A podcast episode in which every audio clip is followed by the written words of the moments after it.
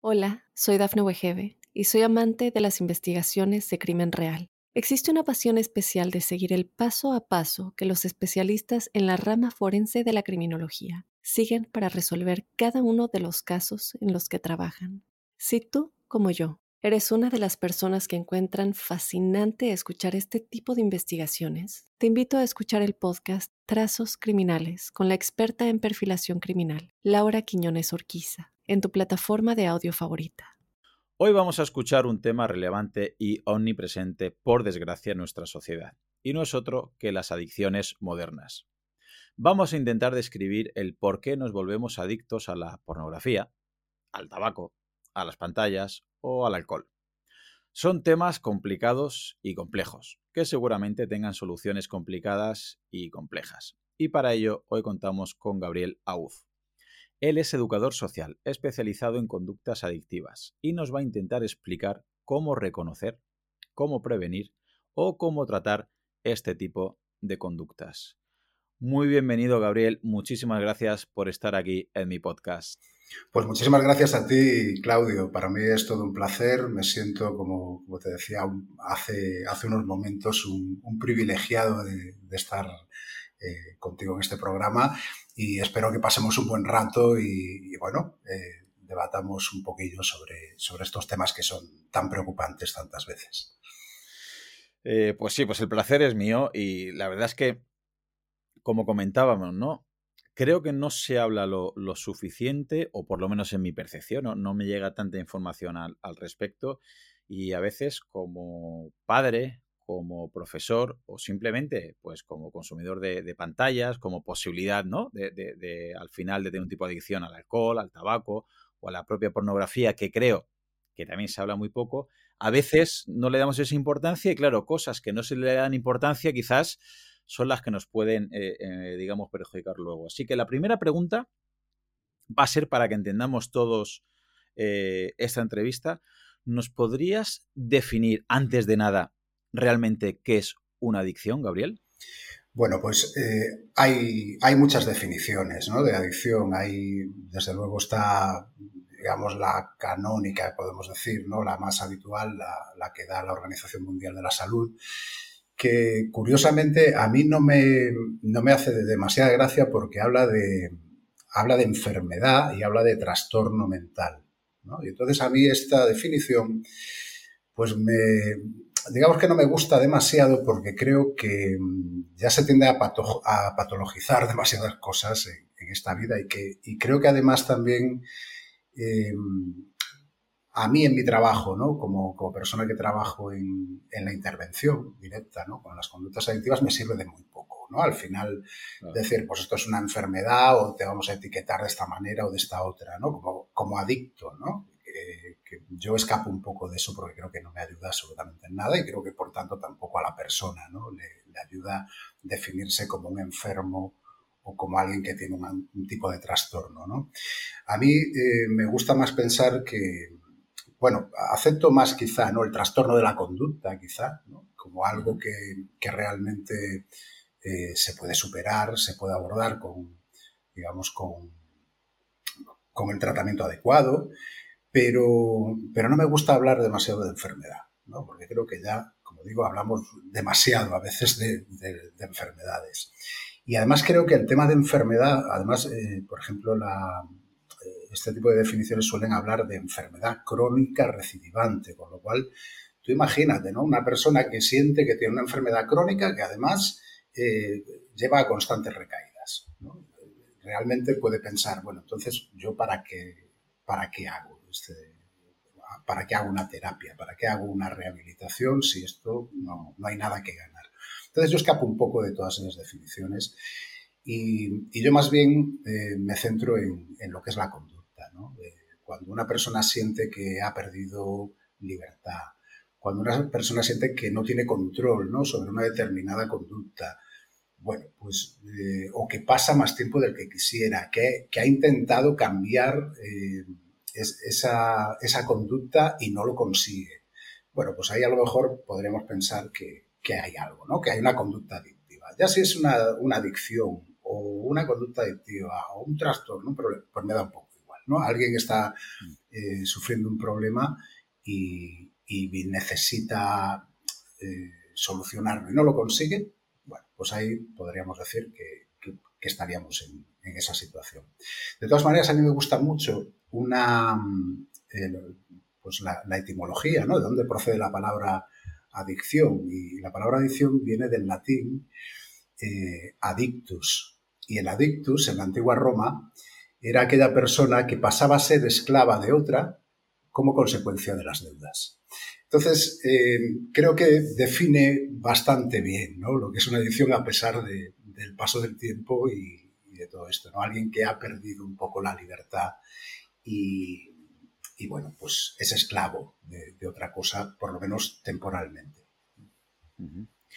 Pero en esta definición podemos entender que tiene una acepción eh, negativa, ¿no? Peyorativa. Entonces la pregunta podría ser, ¿puede haber adicciones saludables o adicciones buenas? Por ejemplo, alguien puede ser adicto al entrenamiento, puede ser adicto a estudiar, puede ser adicto a comer bien, puede ser ¿Eso sería una adicción? ¿Sería un trastorno de la conducta? ¿Sería una forma de... Eh, eh, sería una, no sería una patología, pero ¿hasta qué punto, dónde tenemos una línea? Una línea, si existiera, donde la persona ya, esa conducta, llega a ser algo negativo. O una adicción puede ser algo positivo. Vale, eh, sobre esto, a mí me gusta mucho citar a Enrique Cheburúa, que es un psiquiatra además eh, es catedrático también en la Universidad de Bilbao. Eh, es uno de los grandes referentes en, el mundo de las conductas adictivas en este país.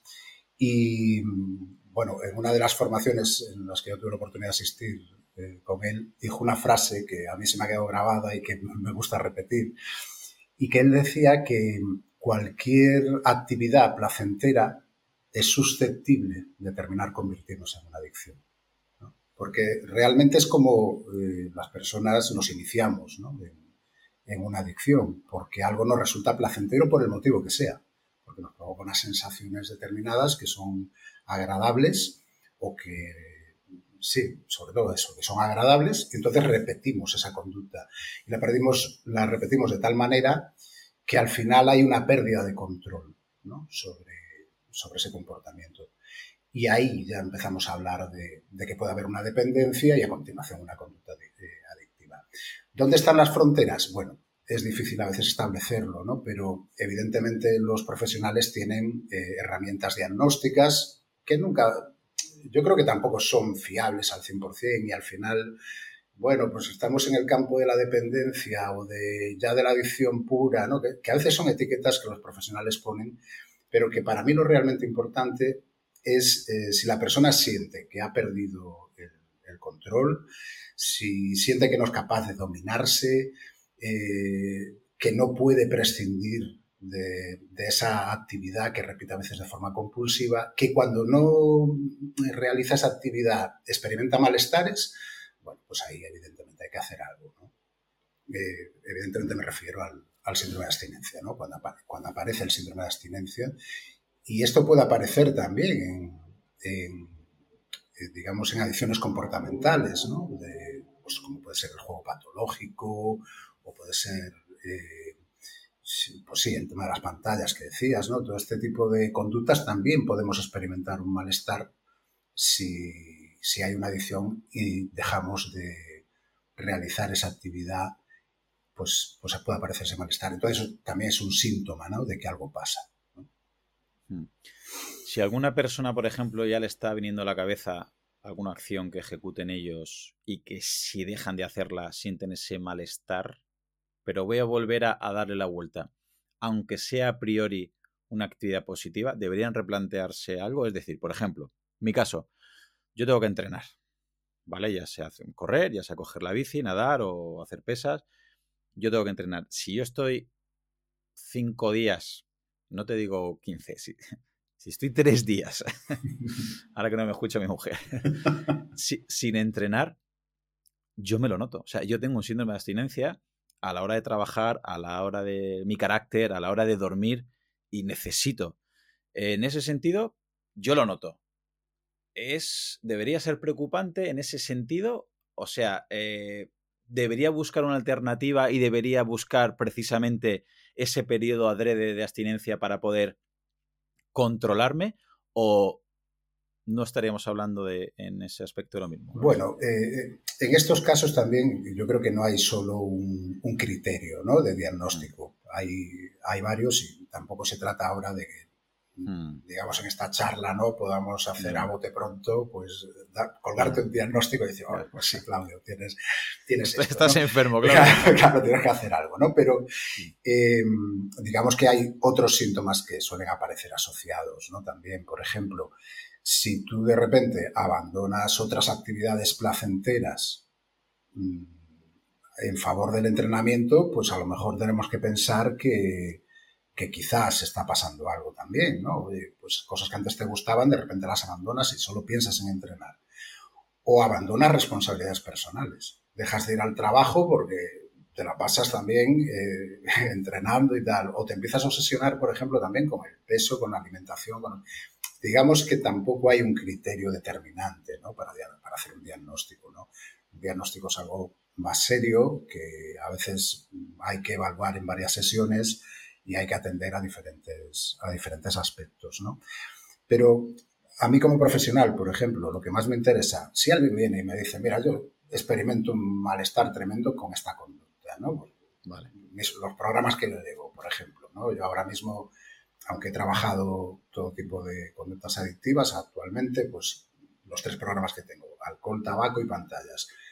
Mm, Gabriel, mira, mm, pues me pasa que, cada vez que salgo a una cena o, quedo con unos amigos, por mucho que me proponga no beber alcohol, acabo bebiendo alcohol. Aunque esa persona no sea alcohólica, si me pide ayuda para eso, pues evidentemente le ayudo. De hecho, yo actualmente no trabajo con personas con problemas de alcoholismo porque entiendo que quizás mm. necesitan otro tipo de programas, ¿no? diferentes a los que yo tengo en este momento sino que me dirijo más a personas con una vida normalizada. Eh, o alguien me dice lo mismo con las pantallas. Mm, oye, que es que se me va la mano con las pantallas constantemente y a mí esto me genera un malestar. Bueno, a mí no me importa si esa persona tiene una adicción, si es simplemente una dependencia, si es simplemente un momento puntual de su vida. A mí lo que me importa es que me pida ayuda y vamos a trabajar para solucionarlo. ¿no? Es decir, que estoy muy encima en este sentido de las etiquetas. ¿no? Mm. no, no es lo que más me importa.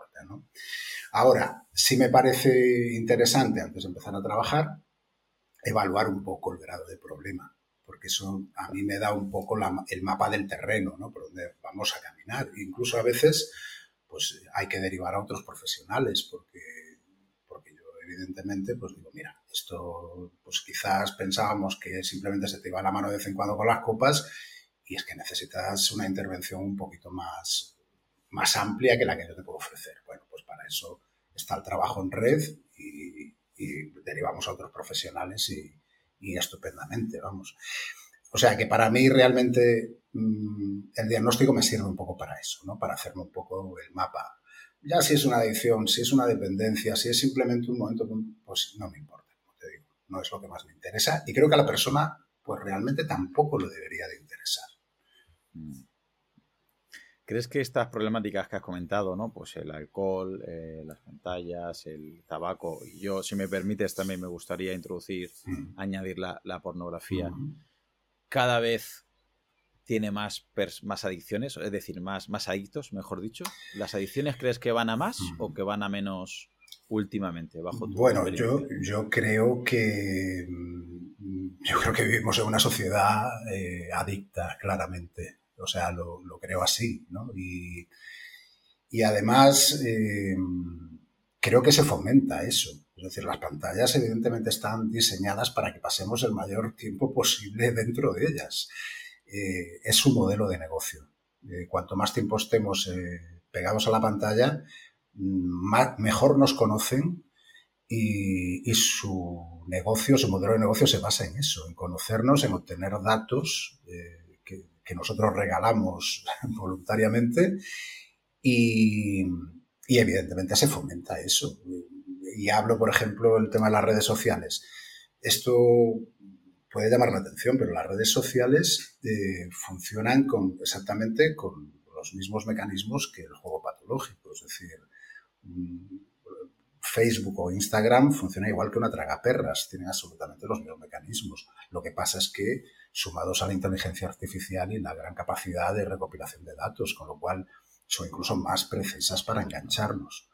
Entonces, por ahí sí lo veo. Eh, cuando te refieres al porno, pues pasa un poco lo mismo, ¿no? Yo creo que eh, la pornografía eh, se basa también en que la persona cada vez necesita estímulos más potentes para tener las sensaciones que a lo mejor tenía en un momento inicial.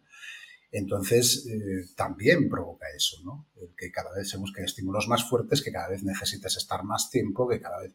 Entonces, al final sí, se, fomenta tener adictos. Eh, en, muchos sentidos, y en esto coincido un poco con, Roberto Saviano, no sé si el, mm. autor de Gomorra, ¿no? Que él dice, tiene una cita que él dice que la mafia es el capitalismo sin reglas, sí. ¿no?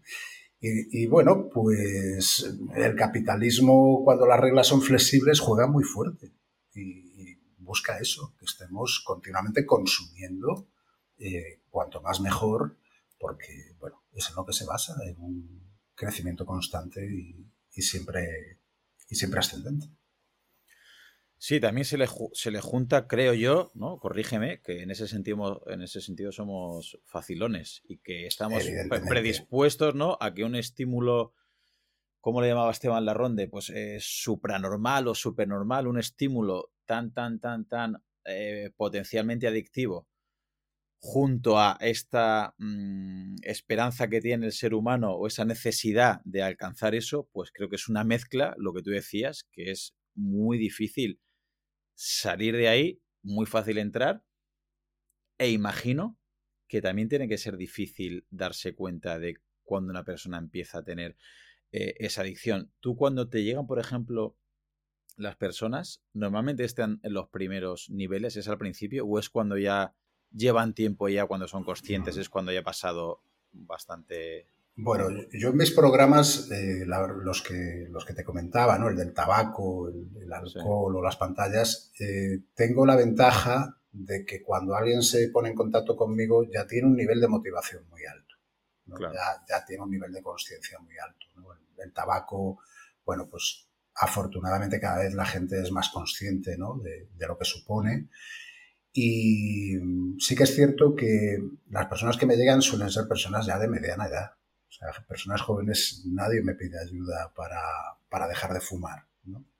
Entonces, eh, ya es cuando empezamos a, preocuparnos por los cánceres, por los infartos, ¿no? por ese tipo de cosas. Pero sí, lo cierto es que yo tengo suerte en ese sentido de que, son programas que voluntariamente una persona dice, bueno, esto me está dando problemas, hasta aquí ya hemos llegado, pues, pues voy a pedir ayuda. Entonces, por ahí soy afortunado. Pero es cierto que hay otro tipo de, conductas adictivas donde, y otro tipo de contextos donde efectivamente puede ser más complicado. ¿no? Eh, lo que decía antes, a nadie le gusta eh, sentirse adicto, a nadie le gusta sentir que ha perdido el control sobre algo. A veces es difícil reconocerlo, un poco también pues porque eh, pues somos los últimos a veces en enterarnos, a veces tiene que venir alguien desde fuera ¿no? y decir, oye, ¿qué te está pasando esto? No te das cuenta y tal. Y, evidentemente lo primero la negación, ¿no? Siempre como... A, mí no, a mí no. no, pero el yo controlo, ¿no? Famoso de, hombre, pero esto lo tengo controlado y tal. Y entonces sí que a veces, eh, en ciertos contextos, sí que hay que hacer pues otro tipo de intervenciones, ¿no? donde hay que ayudar a la persona a esa toma de conciencia que, que, a veces, bueno, pues es, pues es trabajosa, ¿no? Y, y luego, bueno, hay, hay que pensar que hay adicciones pues que causan muchísimo dolor, ¿no? No solo por, no solo por el tema de, que sea la persona que se está haciendo daño, sino también porque conlleva también pues pérdidas económicas importantes, eh, problemas de comportamiento, incluso agresividad, incluso otro tipo de incluso problemas legales, ¿no? Hay, hay, delitos asociados. Entonces ahí, pues, eh, a veces las, pedir a las personas cercanas que tengan paciencia, que, la persona tiene que hacer una toma de conciencia progresiva, que hay que acompañarla en esa toma de conciencia, bueno, pues a veces hay que, hay que acompañar también a las familias en, esos procesos que nunca son fáciles, ¿no? Por eso digo que yo con los programas que tengo me considero muy afortunado mm, en estos momentos porque, porque sí, he estado muchos años, digamos, en primera línea, ¿no? Con adicciones y en contextos muy, muy complejos, pero afortunadamente ahora pues, pues me puedo permitir elegir y, y estoy en, en, una situación que la gente viene con, con niveles de conciencia muy altos y que facilitan mucho el trabajo en este sentido. Claro, imagino que será mucho más fácil trabajar con alguien que ya va a ti y sabe que tiene ese problema a una persona que le tienes que decir tú, Exacto. oye fulanito, oye fulanita, tienes claro. un problema con esto y imagino que lo primero, lo que tú dices, ¿no? Es, es la negación. Por respecto a eso, uh -huh. en primera persona o eh, los que somos papis, mamis, los que tenemos hermanos, ahí habría alguna manera para detectar primero en nosotros o seguro o segundo en, en, los que nos rodean si empieza a haber una adicción podríamos hacer alguna estrategia alguna autoevaluación en caso de primera persona o una evaluación a los que nos rodean para saber si están ya con conductas adictivas sí claro yo creo que un poco lo que decía antes no o sea si de repente has intentado no mirar la pantalla ¿no? De, bueno, pues hasta tal hora no miro la pantalla y, no soy capaz. Bueno, pues eso ya tengo que decir, bueno, ¿qué pasa aquí? Si he intentado ponerle solución y aún así no soy capaz. Si de repente las cosas que más me interesan están aparcadas porque ya todo se me va ¿no? en esa actividad. O siento malestares. O estoy buscando como loco la ocasión propicia para, ¿no? Pues para lo que sea, pues para conectarme, para, para tomar una copa, para encender el cigarrillo, para, bueno, pues todo eso son señales de que, de que algo no está yendo bien, ¿no? Y si resulta que eso nos genera malestar, pues yo creo que ya no necesitamos nada más. Eso cuando, refiriéndome en primera persona. Uh -huh. Refiriéndote a los hijos, un poco lo mismo, ¿no? De repente tus hijos, que espero que no, pues abandona esas cosas que tanto les gustan ¿no? y están más centrados en otras cosas. Eh, la, las mismas situaciones, ¿no? podríamos decir. Quizás en, si hablamos de sustancias podríamos tener otros indicios, ¿no? Por ejemplo, en la adolescencia. Si de repente el grupo de amigos con los que anda ha cambiado. Si de repente su forma de vestir, su, y, asociándose a un determinado eh, aspecto, ¿no? Que, que pues puede ser los, los chicos que, ¿no? que ya están con primeros consumos y que de repente se igualan en la imagen, que empiezan a frecuentar eh, esos contextos, han cambiado su círculo de amigos, eh, de repente las cosas que les gustaban ya no les interesan. Claro, aquí se solapan cosas ¿no? que pueden ser típicas de la adolescencia, ¿no? esa, en esa búsqueda de identidad, pero es cierto que es en la adolescencia donde tenemos que estar un poco pendientes, ¿no? donde, donde pueden iniciarse también estas, estas conductas de riesgo. Y sobre esto también diría algo, ¿no? que, que aunque es algo que asusta, tampoco conviene, digamos, dramatizar ni, ni alarmarse, ni preocuparse en exceso, sí preocuparse, evidentemente, porque también es típico de la adolescencia que pueda haber consumos experimentales, ¿no? que, que, haya una curiosidad, ¿no? pues, eh, por el cannabis, por determinadas sustancias, por el alcohol, por los efectos, y, el chico o la chica pues necesiten pues un poco experimentar esas sensaciones. A veces esos consumos experimentales no pasan de ser eso, un simple consumo experimental. Y aunque hay que prestarle atención, Mm, tampoco hay que revestirlos de una gravedad excesiva, porque a veces eh, vuelvo un poco a, la pregunta inicial, ¿no? ¿no? ¿no? hay ninguna necesidad de crear estigmas donde no los hay. a veces hay que tratar las cosas con un poco de normalidad ¿no? y, acordarnos también de, de, qué nos pasaba eh, cuando éramos adolescentes ¿no? y las curiosidades que sentíamos y, las cosas que buscábamos, porque forma parte también del proceso de, convertirse en adulto, ¿no? ese tipo de, experiencias. Precisamente en eso, Gabriel, vamos a pararnos un segundo de la adolescencia. ¿Crees? Es que le, mientras comentabas esto le he dado vueltas a mi época de adolescente, el ambiente que yo me movía, o ahora mismo en el instituto ciertos tipos de, alumnado que tienen a lo mejor pues un, tipo de contexto y a lo mejor mi pregunta era, ¿hasta qué punto crees que un adolescente que empieza a probar y a consumir, pues por ejemplo, que hablamos, ¿no? Pues a lo mejor ya pornografía, alcohol, tabaco u otras drogas, ¿es más aleatorio, es más fortuito o le influye mucho el contexto que tenga, que tenga problemas personales, problemas familiares? Ah, eh, no sé si me puede dar un porcentaje, que imagino que no, pero influye y si influye, ¿cuánto peso le darías a ese contexto negativo para que entienda la gente a la hora de que un adolescente empiece a probar o a consumir cierto tipo de sustancias? Bueno, mm, digamos que la adicción o, el consumo de sustancias eh, siempre eh, es multifactorial, ¿no? Obedece a diferentes, a diferentes factores.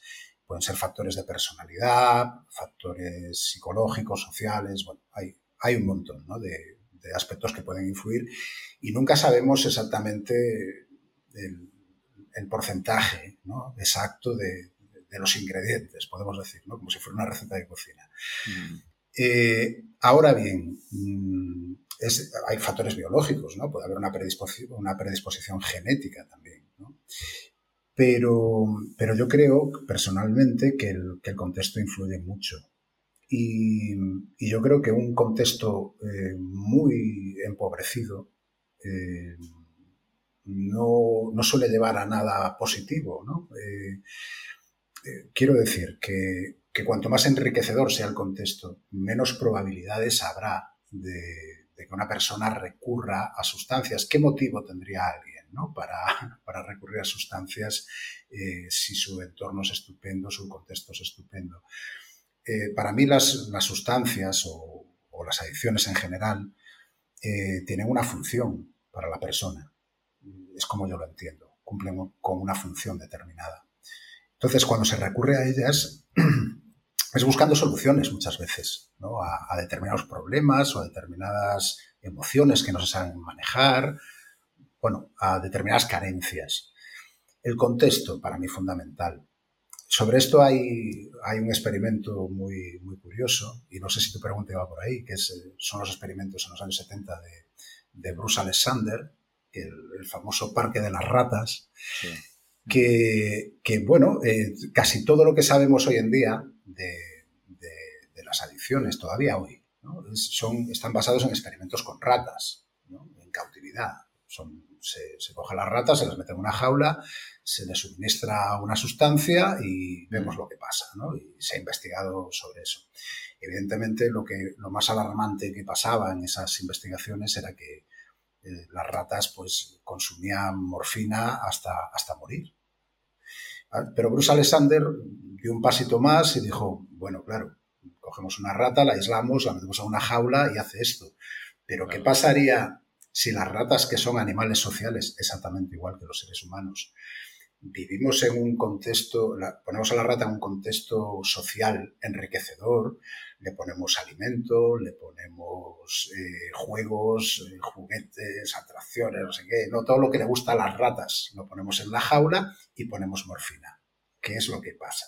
Bueno, pues que un porcentaje significativamente bajo se hacía eh, adicta a la morfina. Entonces, Bruce Alexander estuvo mucho tiempo trabajando con esto y sacó unas conclusiones muy interesantes ¿no? de cómo el contexto social puede influir a la hora de desarrollar una adicción. Y creo que muchas veces se ha eh, subestimado esto. ¿no?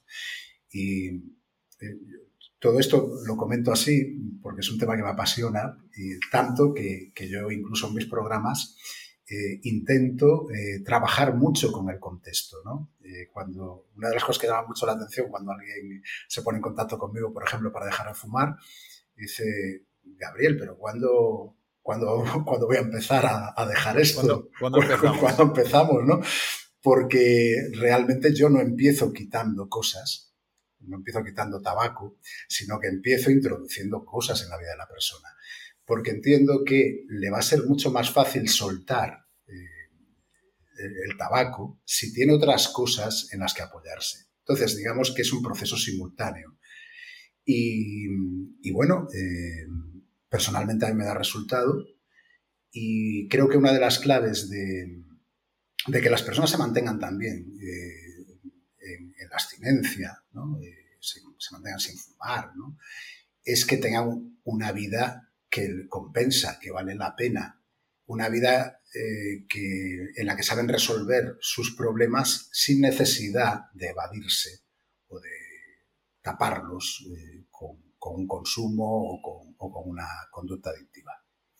Entonces, esta, creo, que a lo mejor me he enrollado un poco, pero, pero creo que, que, intento responder a tu pregunta. Sí, porque has, has tocado un tema que, me, que, vamos, me gusta mucho porque si lo he entendido bien, a ver, yo te pongo contextos, pues, ¿no? De, de, por ejemplo, conocidos o alumnos que tengo, que a lo mejor me siento a hablar con ellos, ostras, tú haces un, 16, 17, y si los escuchas, dices, ostras, es que en el fondo hasta lo entiendo. ¿vale? Tiene un contexto, tiene una vida delicada, problemas familiares graves, y entonces, claro, no se lo digo, pero por dentro digo, bastante que solamente fumas y no has hecho otra locura porque habría que ver a otra persona en tu lugar lo que hubiera hecho. Entonces yo, claro, me imagino que a esa persona le dices, que es lo que me han comentado, mira, profe, lo único que me gusta es llegar, me pongo mi partida a la PlayStation y me fumo mi cigarro, me fumo mis porros y es lo único que me gusta en el día. Claro, si esa persona le quitas el tabaco, le quitas la sustancia y es lo único que tenía para, para salir de, esa vida que, no le está yendo bien en este contexto, pues yo comprendo que desde fuera es fácil, ¿no? No fumes, no bebas, no utilices pantallas. Pero esa persona va a ser difícil que se mantenga. Pero tú, si he entendido bien, lo que haces es intentar que esa, esa dopamina y luego esa oxitocina, ese placer y esa, eh, digamos, esa adicción, que haga otra actividad que también le llene, entrenar, estar en un equipo de fútbol, ir al gimnasio y ponerse fuerte, o me estoy inventando cosas, o escribir un libro, o pintar, lo que, lo que cada uno quiera. Y cuando esa segunda actividad le llene, sí que será fácil, ¿no? Quitar el tabaco, el alcohol o las pantallas o lo que fuera, pero que siga manteniendo ¿no? esa conducta de hacer algo eh, en pro de esa segunda actividad, que sea entrenar o... Tiene algo a lo que agarrarse, algo en lo que apoyarse. ¿no? Es un poco eso, y a veces pues sí, es un proceso de descubrimiento y de ensayo-error, ¿no? ¿no? siempre eh, se atiene a la primera. Pero fíjate, esto mm, estabas hablando y, me viene a la cabeza, el, por ejemplo, el modelo de prevención islandés, eh, del que también soy un auténtico fan. ¿no? Yo no sé si, eh, bueno, no sé si tenías pensado hablarme algo de prevención, bueno, pero estamos ahí, ¿no? un poco en ese, en ese, en ese terreno. Eh, Islandia tenía unos problemas gravísimos, con, sobre todo con el consumo de alcohol, pero en adolescentes. alcohol y drogas. Eh, pero gravísimos. Y bueno, provocaba, provocaba hasta muertes, eh, porque entre otras cosas, eh, los lugares donde los chicos se juntaban para, para hacer botellón, pues era en los puertos, cerca del mar, se caían, se ahogaban, morían congelados. Era un auténtico desastre lo que, lo que tenían allí, y además unos porcentajes de, consumo tremendos. Bueno, pues en pocos años relativamente pocos años han conseguido reducirlo a prácticamente cero. No, digo cero porque siempre hay un porcentaje, pero lo han reducido considerablemente. Y, lo han hecho con un modelo que a mí me parece maravilloso y que además están exportando a otros países como un modelo de prevención consistente precisamente primero en, primero en la investigación. A mí eso me parece fundamental. ¿No? Lo, mm. primero que lo primero que hicieron fue, bueno, vamos a coger datos, vamos a ver qué es lo que está pasando y por qué está pasando. Y entonces las universidades, eh, las, universidades se, implicaron en la investigación. Y bueno, pues llegaron a una serie de conclusiones. Dijeron, oye, pues si es que si los chicos solo tienen esta posibilidad de ocio eh, los, los fines de semana, pues evidentemente se agarran a esto. Pero, ¿qué pasaría si tuvieran oferta de ocio más amplia? Empezaron a, investigar. Y lo que hicieron fue una cosa. las investigaciones, que a mí me encanta lo que hicieron, fue que no simplemente se dedicaron a, eh, digamos, a investigaciones frías y analizar datos, sino que se dedicaron a hablar con padres, madres, con los propios chicos, un poco con todos los, eh, digamos, con todas las partes implicadas de la sociedad, profesores, empezaron a sacar muchísima información, muchísimos datos. Bueno, y los chicos de repente empezaron a decir cosas muy interesantes, ¿no? Como que si hubiera actividades deportivas, pues estaría muy bien. Como que si tuvieran ellos límites mm, concretos por parte de sus padres, que también estaría muy bien. O sea, demandaban límites. Eh, como que mm, eh, si hubiera pues determinadas, eh, como diría, determinados talleres, pues por ejemplo para aprender a ligar, para aprender a relacionarse, en lugar de tener que recurrir al alcohol, ¿no? Por ejemplo, para entrar a una chica, por ejemplo, un chico, ¿no? Pues no, oye, ¿cómo hago para acercarme a una chica? Y, empezaron a plantear un montón de cosas interesantes. Y bueno, eh, de aquí salió un modelo de prevención basado sobre todo en, en la creación de un montón de talleres por personal altamente cualificado, no solo en la materia que impartían, sino también eh, empezaron a preparar a profesionales para abordar determinadas situaciones emocionales o determinadas conductas de los adolescentes, con lo cual eh, se ha metido un montón de dinero en la prevención al final.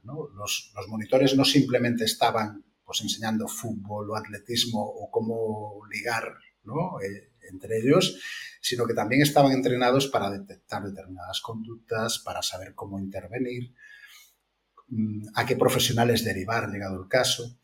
Bueno, eh, evidentemente fue un trabajo muy serio y muy riguroso y, ha dado muchísimos frutos. Una de las cosas que ha llamado muchísimo la atención de, este modelo eh, islandés de prevención, que es una cosa así como muy llamativa, hay, vídeos en YouTube, ¿no? Podéis buscar información o, en Google. Eh, el toque de queda. O sea, los adolescentes decidieron que, oye, que quizás qué pinta un adolescente a ciertas horas en la calle. Y cuando se pregunta a los padres cuál creen que es la hora más adecuada para que los eh, chicos estén en casa, eh, resulta que los padres ponen una hora más generosa que los propios jóvenes. Que los propios hijos. ¿Sabes? O sea, son, los hijos quienes dicen, yo creo que a las 10 y a lo mejor los padres estaban diciendo a las 11, por ejemplo. ¿no? Entonces, bueno, se empiezan a pactar una serie de cosas. Y a pactar entre educadores, eh, padres y, hijos, evidentemente. Y bueno, y eso acaba eh, dando un, resultado estupendo. Una de las medidas preventivas que, a mí me pareció asombrosa y que mm, se ha demostrado que tiene una eficacia tremenda, eh, hacer una comida juntos al día. Mm. Sin pantalla, sin televisión, sin una comida juntos al día para hablar, para poner en común el, eh, día. Y una de las cosas, yo asistí también a un taller en el que se nos explicaba ¿no? el modelo irlandés, una de las cosas que se decía es, claro, pero si vas a comer con tu hijo no, y vamos a poner en común el día, no empieces diciéndole, ¿qué tal te ha ido en el instituto? Mal. mal. Vamos a empezar hablando de nosotros, ¿no? Y vamos a empezar diciendo, oye, pues hoy en el trabajo me ha pasado esto, me ha pasado otro, o me he encontrado no sé quién. vamos a empezar hablando nosotros, tomando la iniciativa y perseverando en este en este comportamiento veremos cómo las cosas se normalizan y de forma natural el propio adolescente acabará compartiendo también sus cosas. No se siente fiscalizado, sino que entiende que hay un apoyo y que se pueden compartir cosas. Bueno, pues esa comida eh, juntos al día eh, parece ser que ha tenido unos efectos preventivos asombrosos. Y tiene, para mí tiene todo el sentido. Es un espacio de comunicación, realmente. Sí, imagino que cuando más cómodos estén todos los comensales, ¿no? Pues será más fácil que a lo mejor comenten algo que si se sienten, como decías, fiscalizados, decir, no me voy a atrever a decirle a mi padre o mi madre X o Y porque me estaban preguntando y se le ha subido una ceja con cara de mala leche y ya va a ser, me va a dar la comida, me va a dar la cena, va a haber un castigo, pero si veo, ¿no? Que él reconoce fallos. Hablando con, con David Bueno, eh, en la entrevista, que ahora te quiero comentar a ver si, si van por aquí los tiros, hablaba también eso, ¿no? Que se, que se viera el adolescente como comprendido, con esa empatía de, que con los que lo escuchamos y aunque te entren ganas en ese momento de echarle la bronca o tal, pues tragarte no eso y decir, bueno, bueno, me voy a esperar y que él no se desahogue, se desfogue y te dé más información.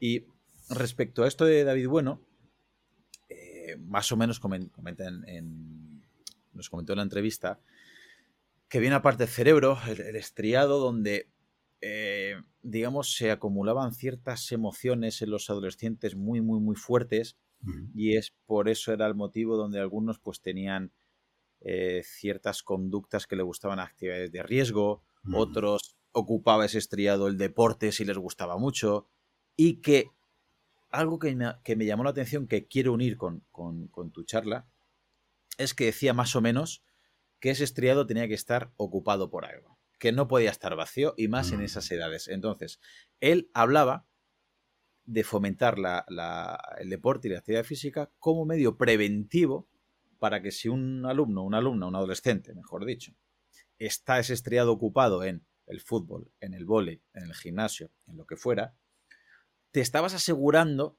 que iba a dejar menos opciones, menos hueco a que eh, se colara en ese estriado una adicción a la pornografía, al alcohol, a las drogas o al tabaco. ¿Va más o menos por aquí con lo que estás diciendo tú, pero de manera preventiva también? Sí, yo, yo creo que sí. Yo evidentemente esa, esa parte tan técnica no, no, la, no, la, conozco tanto, pero lo que sí tengo claro empíricamente es que eso es así. Eh, que, evidentemente cualquier actividad eh, que sea importante para, para un joven mm, tiene una función protectora vamos, yo mismo lo tengo clarísimo, yo soy un caso, a mí el deporte, eh, la música, eh, la lectura me protegieron en, contextos a veces muy complicados eh, cuando era adolescente, ¿no? Pero aparte de eso, pues es lo que, lo que hablaba un poco antes, ¿no? De los bueno, creo que no hablaba de esto, hablaba de factores de riesgo, que son los, factores que pueden predisponer ¿no? a que se desarrolle una, una adicción, pero también hay factores de protección. Y los factores de protección pues tienen que ver mucho con todo esto, con en qué familia me he criado, cuál era el estilo de crianza, eh, qué actividades me gustan, eh, tengo hobbies, eh, cómo es mi grupo de amigos, cómo es mi barrio. Pues todo eso son factores de protección que, van a ayudar a que nunca se desarrolle una protección, adicción. Y, luego, fíjate, lo que es mi trabajo, cualquier persona que se dedique a la, intervención ¿no? en conductas adictivas, consiste básicamente en reducir los factores de riesgo todo lo que se pueda y potenciar al máximo eh, todos los factores de protección. Entonces, estoy muy de acuerdo con, lo que me estás comentando y le doy todo el sentido. No, tengo tanto dominio como, como probablemente mm. David Bueno, seguro que no, ni, ni mucho menos, pero me encaja perfectamente, claro que sí.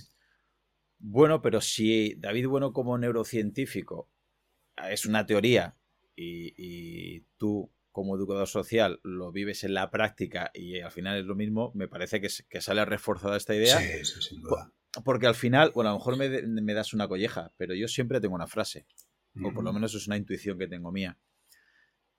Eh, yo creo que todos somos adictos a algo, o potencialmente adictos, es decir, yo veo mi entorno ya sea algo bueno o algo malo, aunque sea adicto a trabajar, adicto a hacer obras sociales, adicto a ayudar a los demás, pero es un poquito lo que comentábamos antes. Eh, no conozco a nadie, a lo mejor yo estoy haciendo una, mala observación de, la persona, ¿vale? no, no, no me quiero poner flores ni mucho menos.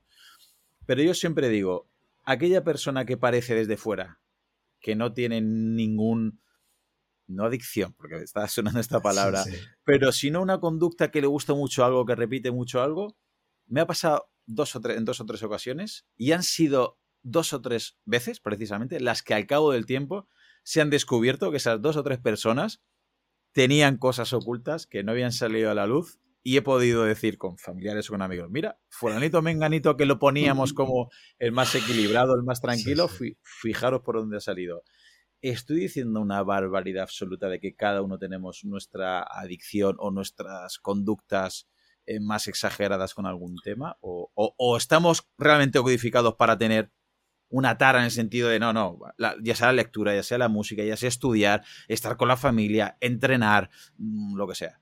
A ver, eh, yo no sé si lo sabes, pero si no te lo voy a decir ahora, los adictos siempre son los demás. Ah, bueno, entonces, entonces, ya hablando desde ese punto de vista, pues, no, eh, bromas aparte, ¿no? Eh, yo creo que sí, que todos tenemos conductas adictivas. Yo, de hecho, no me gusta, no me gusta hablar demasiado de adicción, no es que no me guste, prefiero hablar más de conductas adictivas, porque conductas adictivas tenemos todos, ¿eh? y estoy levantando la mano. claro, ¿quién, no se ha pegado una maratón de series de Netflix? ¿Quién no se ha pasado pegado una pantalla? ¿Quién no? pues lo que mm. tú dices, ¿no? Entonces, eh, estoy, estoy de acuerdo en cierto sentido, ¿no? Que todos tenemos comportamientos eh, por los cuales se cuela o se puede colar, ¿no? Una, conducta adictiva. Y, hace poco, y lamento no, no saber decir de dónde saco esto, pero oí a alguien eh, decir que, que, por ejemplo, las, tecnologías explotan eh, muy bien nuestros fallos, ¿no? Entonces decía, el que es tendente a la pereza, eh, pues tiene su Netflix. Y el, que, y el que tiene tendencia al orgullo tiene su Instagram y, la, vanidad, ¿no? Pues, pues su Instagram. Y el que tiene eh, la lujuria, pues el porno. Y el, entonces, bueno, que evidentemente todos tenemos nuestras carencias eh, y, evidentemente por ahí se pueden colar muchas, muchas conductas adictivas. De ahí a que sea algo patológico, bueno, pues un poco lo que decía al principio, ¿no? Pues quizá no hay que, no hay que alarmarse tanto, pero bueno, en el momento en que es algo que nos molesta, pues, pues quizás hacer una curita detox, ¿no? Vamos a hacer una, un detox de pantallas, ¿no? O, vamos a hacer una temporadita de abstinencia de alcohol, o bueno, lo que sea, cada uno lo que, lo que crea que le está generando pues, pues más malestar, ¿no? Hola, soy Dafne Wegebe y soy amante de las investigaciones de crimen real. Existe una pasión especial de seguir el paso a paso que los especialistas en la rama forense de la criminología siguen para resolver cada uno de los casos en los que trabajan. Si tú, como yo, eres una de las personas que encuentran fascinante escuchar este tipo de investigaciones, te invito a escuchar el podcast Trazos Criminales con la experta en perfilación criminal, Laura Quiñones Orquiza, en tu plataforma de audio favorita.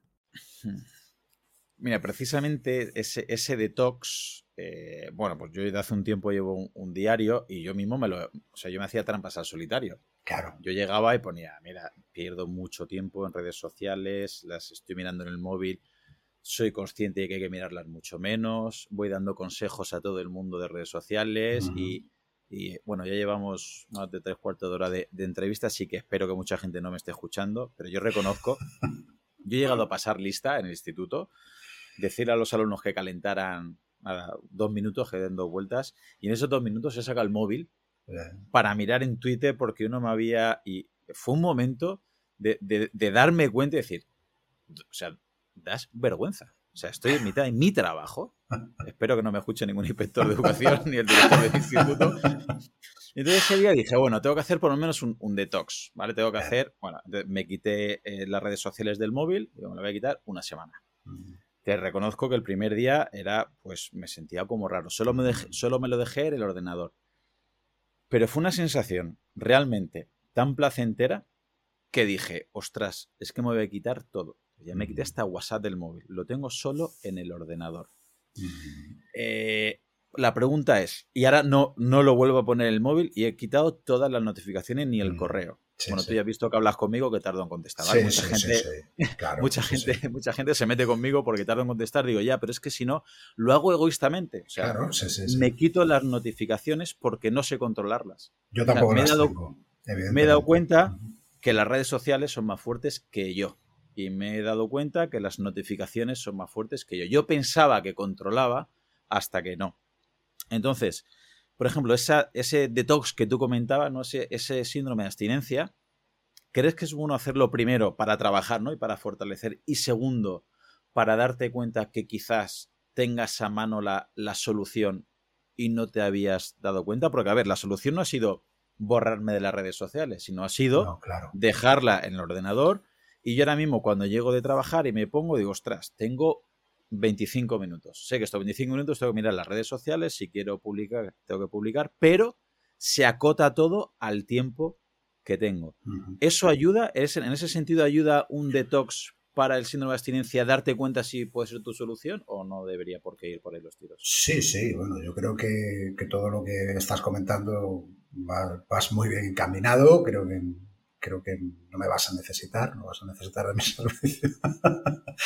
Pero eh, yo incluso iría algún paso más allá, ¿no? Yo creo que has hecho dos cosas eh, inteligentes, como es, eh, vale, quito los estímulos del teléfono, por un lado, y, por otro lado, has limitado también los espacios, ¿no? que a mí eso me parece mucho más interesante que, mm. que limitar el tiempo, porque el tiempo la, percepción del tiempo es muy, eh, es muy elástica, ¿no? no, pero si solo ha estado cinco minutos, ya, cinco minutos, ¿no? Y todos luego nos sorprendemos cuando llegan las horas, ¿no? Que, se ha estado a lo mejor mirando la pantalla, ¿no?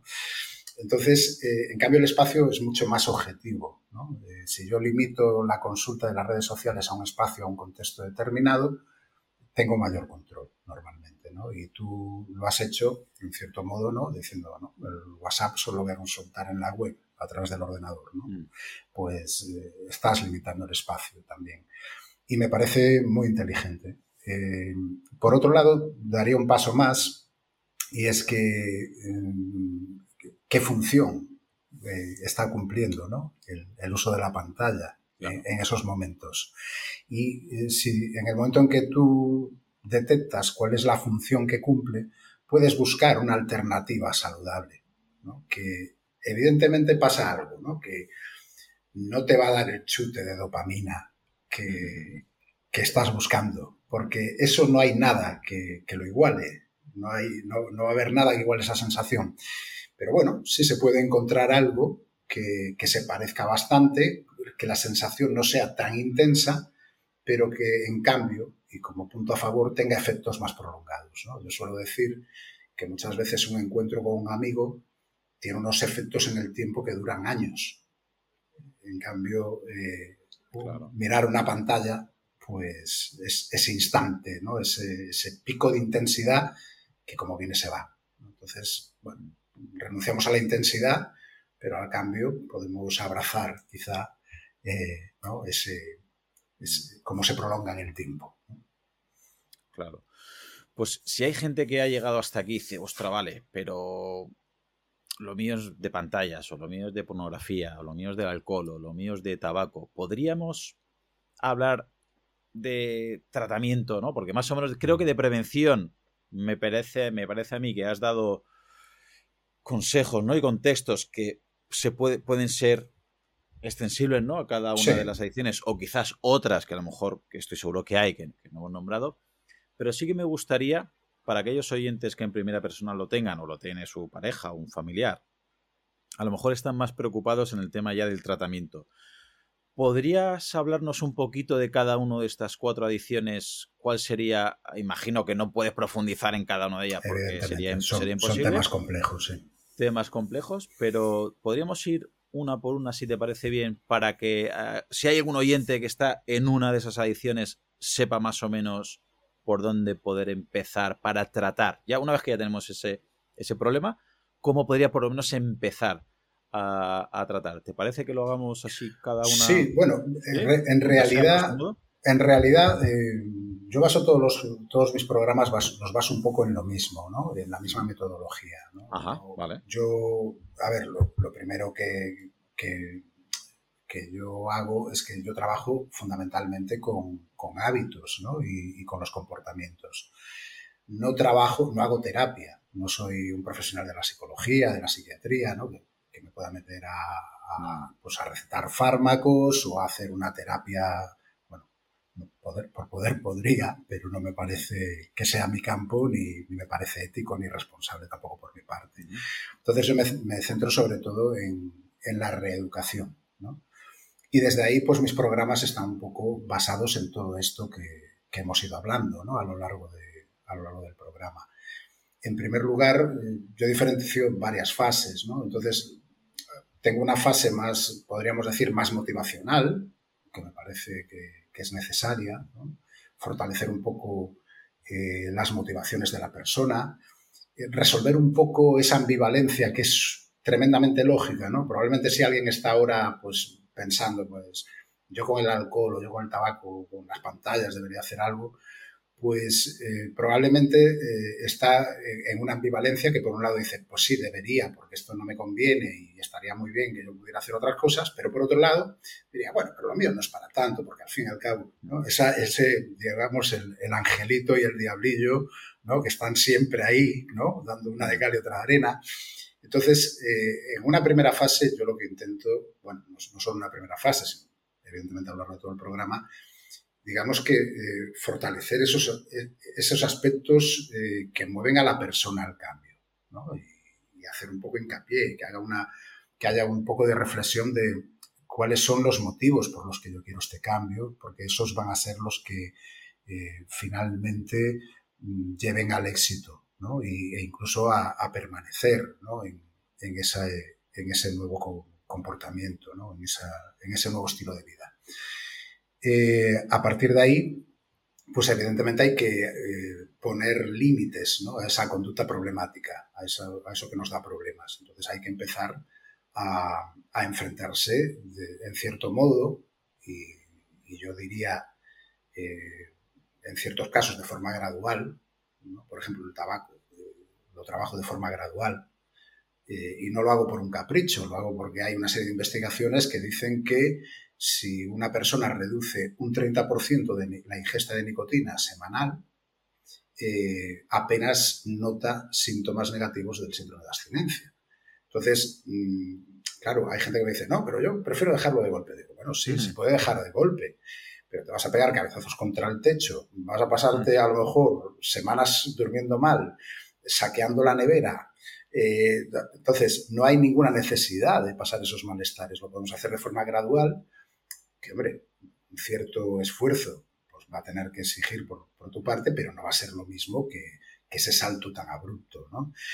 Eh, entonces, muchas veces ese, ese, descenso tiene que ser gradual. En el caso de las pantallas, en cierto modo también lo hago así, aunque de una manera mucho más informal, o, en el caso del alcohol, pues también. Tenemos que fijar también unos, unos máximos, ¿no? Es decir, oye, por encima por encima de esto quizás para ti ya sería demasiado. Bueno, pues vamos a poner estos máximos y se pactan. Yo todo esto lo voy haciendo, eh, mi trabajo es más bien de acompañar a la persona, donde yo lo único que hago es poner luz en determinados momentos del trayecto. Y por último, eh, una vez que, se ha trabajado pues esa abstinencia, eh, hemos un poco apuntalado la abstinencia quedaría la parte que es para mí más importante y aquí creo que eh, me animaría incluso a, dar un truco para diferenciar programas serios de los que no lo son, que es la prevención de recaídas.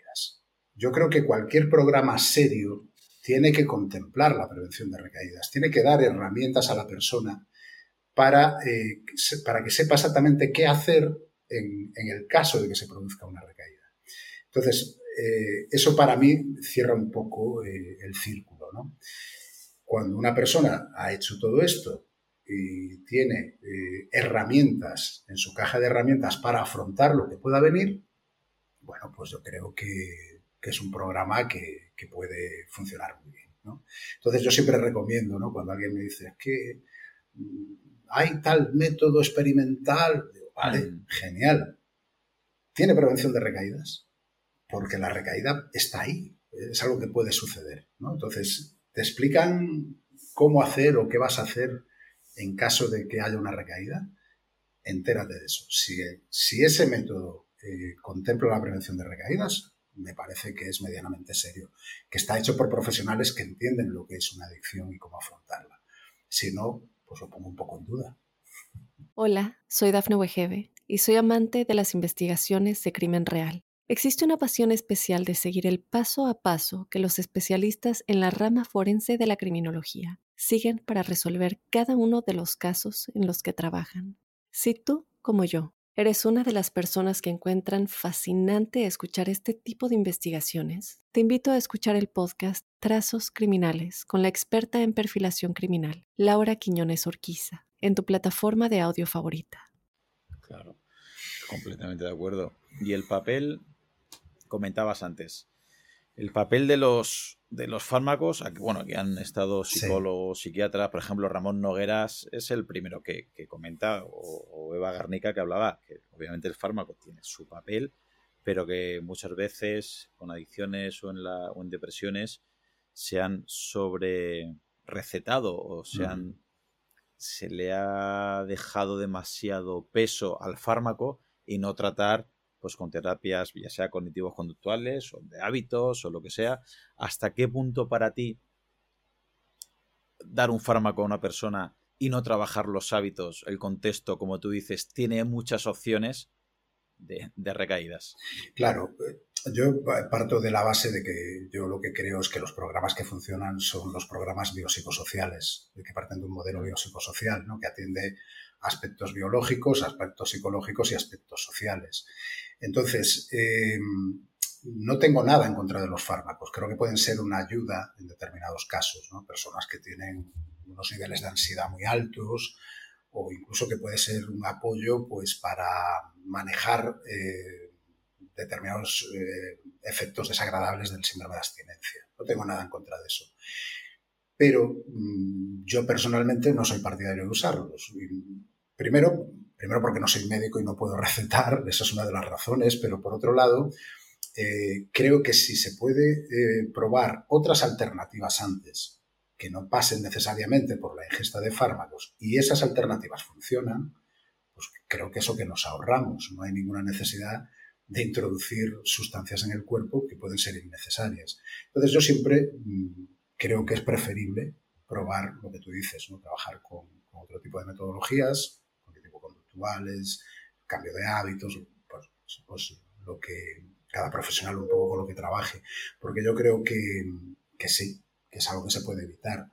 Ahora bien, ¿es necesario en algún momento? Pues para eso están. O sea, no tengo, no tengo nada en contra tampoco, no las demonizo.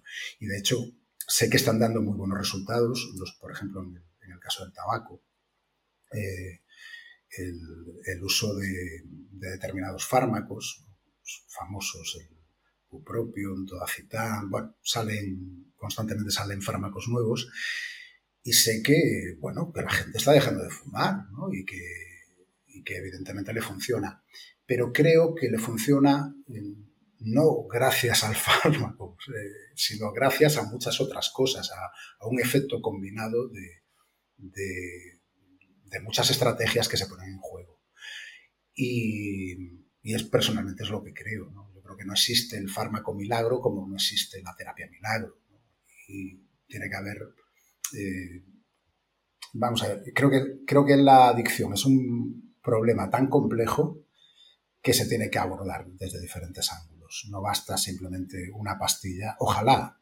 Yo sería el primero. Yo cerraría mañana el chiringuito, ¿sabes? Diría, no, mira, vete al médico porque te dan esta pastilla y genial y acabaríamos con el problema pero creo que si existimos otro tipo de profesionales que estamos eh, aportando soluciones es precisamente porque la, solución farmacológica tampoco es infalible. A mí me diga gente pues, que, ha fracasado con el tratamiento farmacológico. Y bueno, pues evidentemente había que prestar atención a otros aspectos. Ya que nos hemos buscado enemigos en el mundo farmacológico. ¿Tú, crees, que sí? ¿Tú crees que sí? Sí, bueno, luego en los comentarios ya te digo, pero es que ahora me quiero buscar enemigos en el otro. Me gusta. Soy, un tipo polémico. Eh, por lo que comentas, puede ser también que aquella persona que va a hipnosis, que va a acupuntura, por ejemplo, a tratamiento para dejar de fumar va con una motivación, le hacen un, tratamiento a priori hipnótico y sale con una serie de, pautas y que, lo digo porque algún amigacho lo, ha tenido yo, y yo, claro, no controlo el sistema ni por asomo, pero yo decía, mira, te han enseñado la zanahoria, te han engañado, engañado, entiéndeme, te han propuesto otras terapias además, vas a empezar a entrenar, vas a empezar a, a pintar, eh, vas a cambiar la dieta, vas a, vas a levantarte antes, te vas a dejar por la noche de acostarte tan tarde. Y además, te han propuesto que te van a reducir 20% o 15% a la semana el tabaco. Claro, ha cambiado tantísimos hábitos y está haciendo cosas que le gustaba y antes no las hacía y empieza a ir al gimnasio y empieza, lo estoy inventando, ¿vale? Ir al gimnasio, ir a correr, ir a jugar al fútbol, ir a jugar al pádel, pero esas personas achacan que han dejado de fumar a la hipnosis. Y claro, yo, bajo mi ignorancia, porque ahora habrá haters que me van a escribir que hacen hipnosis, me van a llamar de ignorante para arriba, los farmacéuticos me van a decir antes que soy un magufo, pero bueno, ya como no cobro por esto, me da igual.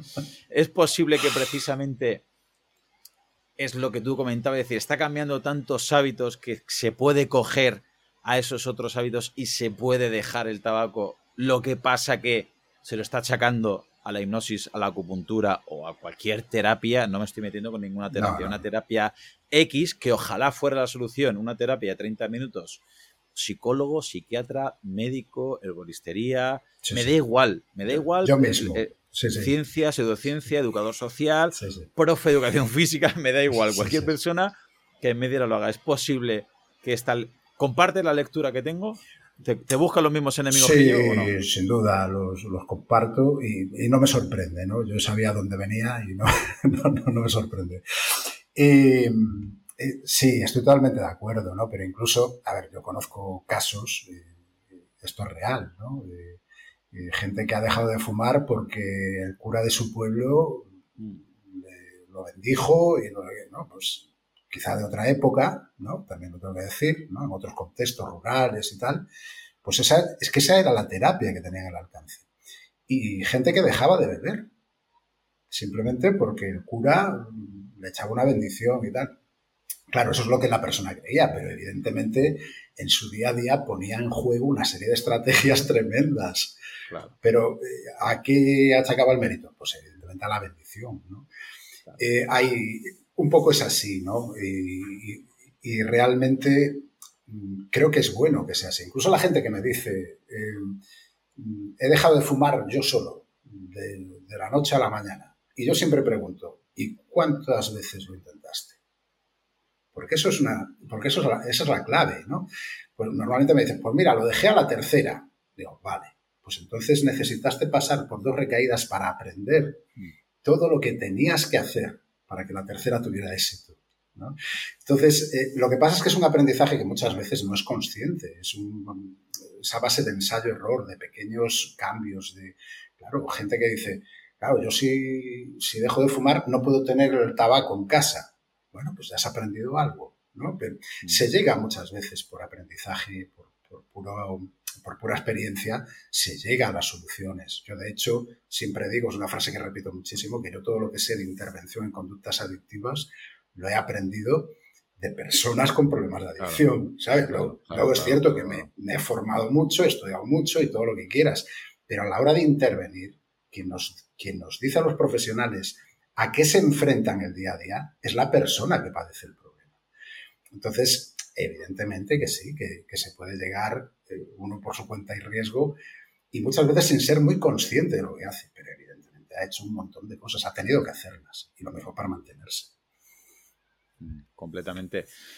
Eh, no sé si también lo compartes, pero por ejemplo, estos yo les llamo buenos placebos. Buenos placebos si vas a cualquier terapeuta, aunque tú creas que la terapia en sí no es, fisiológicamente no puede ser la, solución a una lesión, a una patología, a una adicción, a un problema.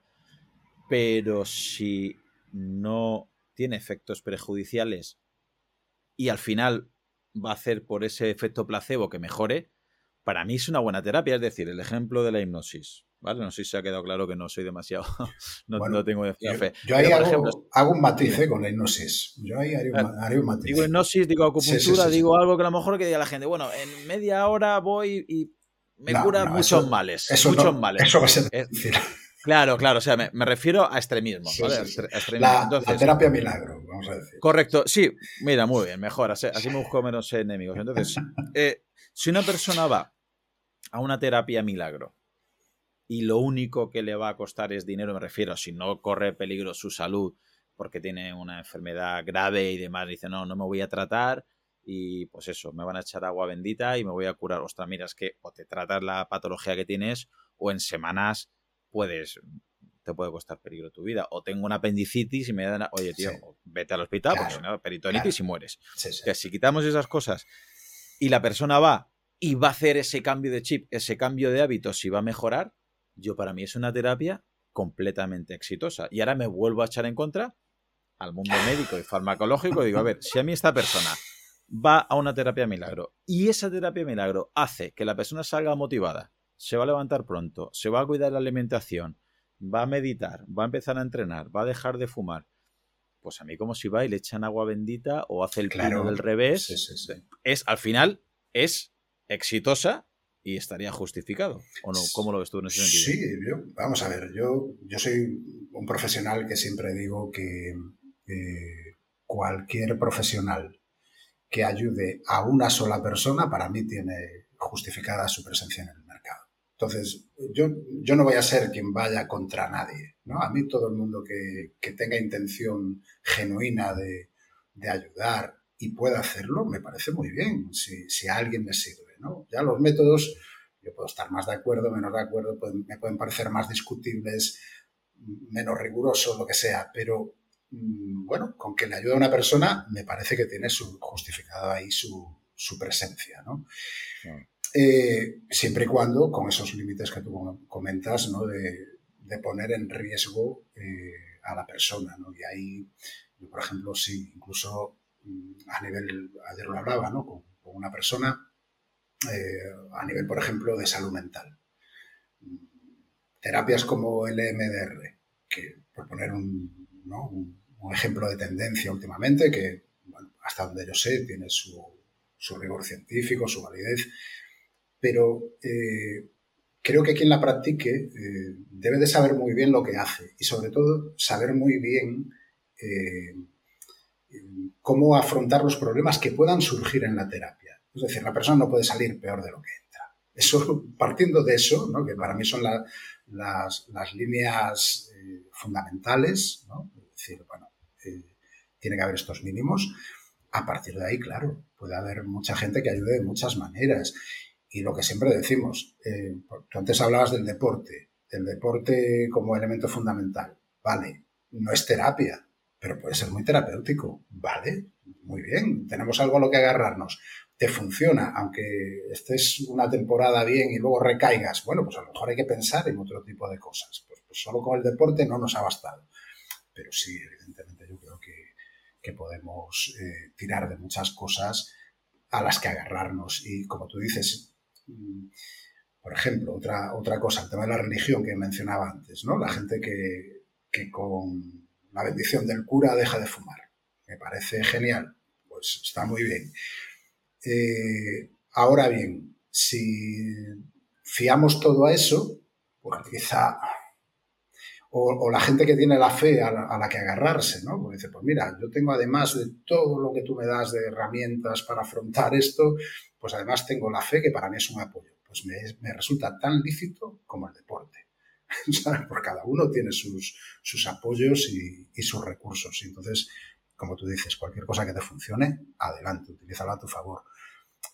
Quizás la dificultad es, mm, puede ser nociva a largo plazo, bueno, pues eso ya serían otro, otro tipo de debates, ¿no? Mm. Tus respuestas de hoy, Gabriel, hubieran sido distintas hace 10 o 15 años con la experiencia que tenías entonces y crees que serán distintas dentro de otros 10 o 15 años porque acumularás más experiencia? Espero que sí. Espero, espero que sea así, que dentro de 15 años eh, no solo más experiencia, sino más conocimiento y, y yo estoy abierto a, nuevas cosas que puedan surgir, evidentemente, intento eh, estar en, continua formación. Entonces, si surgen nuevas tendencias, espero que, pueda eh, hacer muchos matices eh, sobre lo que, lo que he hablado. Ahora bien, en esencia, yo creo que hay cosas que, están ahí, ¿no? Hay cosas que van como muy a, por lo menos es lo que intento, ¿no? muy, a, muy a lo que es la esencia del ser humano, ¿no? Sea, yo creo que eh, todo lo que tiene que ver con, el autocuidado, ¿no? con el cuidado de nuestro contexto social, de, nuestra salud mental, de nuestros hábitos saludables, todo eso yo creo que, que es algo que tiene que permanecer. Probablemente hace 15 años, pues quizá no le daría tanta importancia a algunas cosas como le doy ahora. Probablemente. Pero, pero en esencia yo creo que me mueve el, mismo espíritu. ¿Te puedo preguntar qué no valorabas hace 10 o 15 años o no le das tanto peso que ahora sí? Bueno, pues eh, creo que, por ejemplo, eh, esto que te acabo de comentar, ¿no? La importancia que tienen nuestras eh, conductas cotidianas, ¿no? Muchas veces he minimizado el peso y yo creo que lo hemos hecho todos, ¿no? En realidad, todo el mundo lo, hemos hecho en algún momento de nuestras vidas. Eh, los pequeños, la fuerza de los pequeños hábitos, ¿no? Básicamente, ¿no? El decir, bueno, pues esto si, si no lo hago hoy, pues no pasa nada. Esos, esos darnos permisos, el dejar de hacer eh, pequeñas cosas. Eh, esto es algo que he aprendido y sobre esto tengo una anécdota, igual me extiendo demasiado, pero, tengo una anécdota muy, muy curiosa que, muchas veces la cuento y llama la atención. ¿no? Yo recuerdo trabajando con, con, una persona que había tenido una recaída después de muchísimos años y me decía, ¿sabes? me decía la persona, ¿no? era algo que era uno de esos aprendizajes ¿no? que yo adquiero a través de las personas. Decía, ¿sabes dónde empezó mi recaída? Dice, el día que dejé de afeitarme. Y claro, digo, ¿cómo el día que dejaste de afeitarme? Pues sí, el día que dejé de afeitarme, eh, pasó que al, día, que al, día, siguiente me vi en el espejo y dije, pues hoy tampoco me afeito. Y dice, y el tercer día que ya no me afeitaba, ya mi aspecto era otro en el espejo. Y luego, ¿sabes lo que hice? Pues dejé de hacer la cama. Y luego, ¿sabes lo que hice? Dejé de hacer... Y entonces me explicó toda una, una cadena de, conductas que al final solo podían llevar a, un lugar, ¿no? Y es que el día que se mira en el espejo y entra en su casa y dice, vivo como un adicto, como vivía hace X años, lo único que me separaba del consumo era un paso. Y era cuestión de tiempo que lo diera. Me lo explicó de forma tan gráfica que, creo que eso fue uno de los grandes aprendizajes, ¿no? El, dar la importancia a esos pequeños hábitos. ¿no? De hecho, hay un libro famoso, ¿no? Hazte la cama de un antiguo Navy ah. SEAL que hablaba. No lo conozco. pues la importancia de la disciplina y hablaba de que es muy importante que nada más levantarte, te hagas la cama, pero no por el hecho de hacer la cama, sino para que todos los días no falles en pequeñas cosas, en pequeños hábitos. Y es, creo, lo justo lo mismo, pero digamos del prisma eh, opuesto, ¿no? Es el camino correcto. En diferentes sentidos. Eso es, todos los días te hacer la cama, entonces ya tienes unos hábitos, una rutina, una, una, disciplina y sabes que no puedes fallar. Pues ya, en el caso que te afeites, porque hay gente que no se afeita, obviamente. Sí, claro. Me hago la cama, me afeito, voy a entrenar, hago la compra, entonces no te sales ¿no? de esa estructura y estás en, una, en, esa rueda, en esa rueda positiva. Muy bien, Gabriel. Pues si hay alguien que le gusta eh, cómo divulgas y lo que dices, ¿dónde te podemos encontrar? Bueno, pues eh, mi página web, libredehumos.com, y ahí pues tengo, doy la posibilidad de suscribirse a mi, a mi newsletter que es cómo me comunico básicamente con, mi comunidad. ¿no? Y no utilizo redes sociales, sí que las he tenido activas, pero me he apeado completamente porque mm, primero, primero por coherencia personal y segundo porque realmente no me encontraba cómodo, nunca me acabé de encontrar cómodo en las redes sociales. Pasado el, quizá la primera etapa ¿no? de luna de miel, mm. que, que, creo que todos tuvimos. Eh, recuerdo mi, época de tuitero, por ejemplo. Pero eh, es la, única, la única manera ahora mismo, ¿no? a través de, la página web, que es eh, www.libredehumos.com. Vale. Perfecto, pues nada, si alguien quiere contactar con Gabriel, ya sabe dónde está y serán los demás, porque yo no tengo adicciones, así que ahora mismo cortamos la entrevista y me voy a entrenar. Vale, vale. Muy coherente todos. ha sido un placer que te pases por el podcast. Te mando un abrazo muy fuerte, Aurel. Igual, Claudio, todo un lujo, de verdad que sí.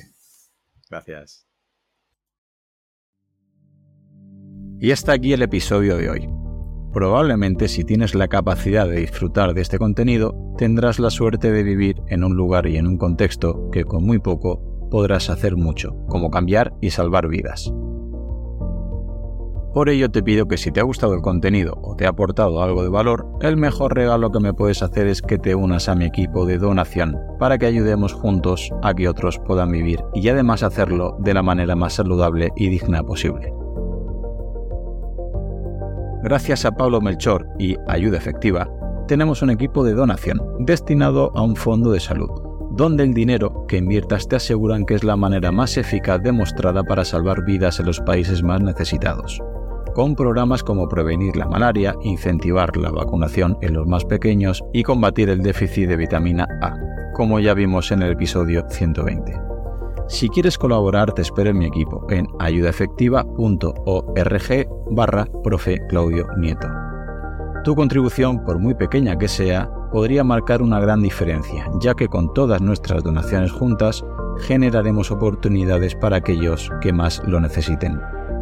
Muchas gracias.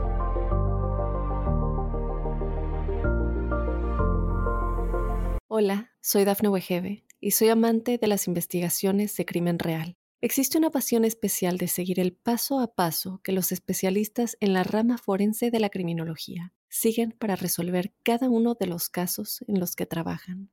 Si tú, como yo, ¿Eres una de las personas que encuentran fascinante escuchar este tipo de investigaciones? Te invito a escuchar el podcast Trazos Criminales con la experta en perfilación criminal, Laura Quiñones Orquiza, en tu plataforma de audio favorita.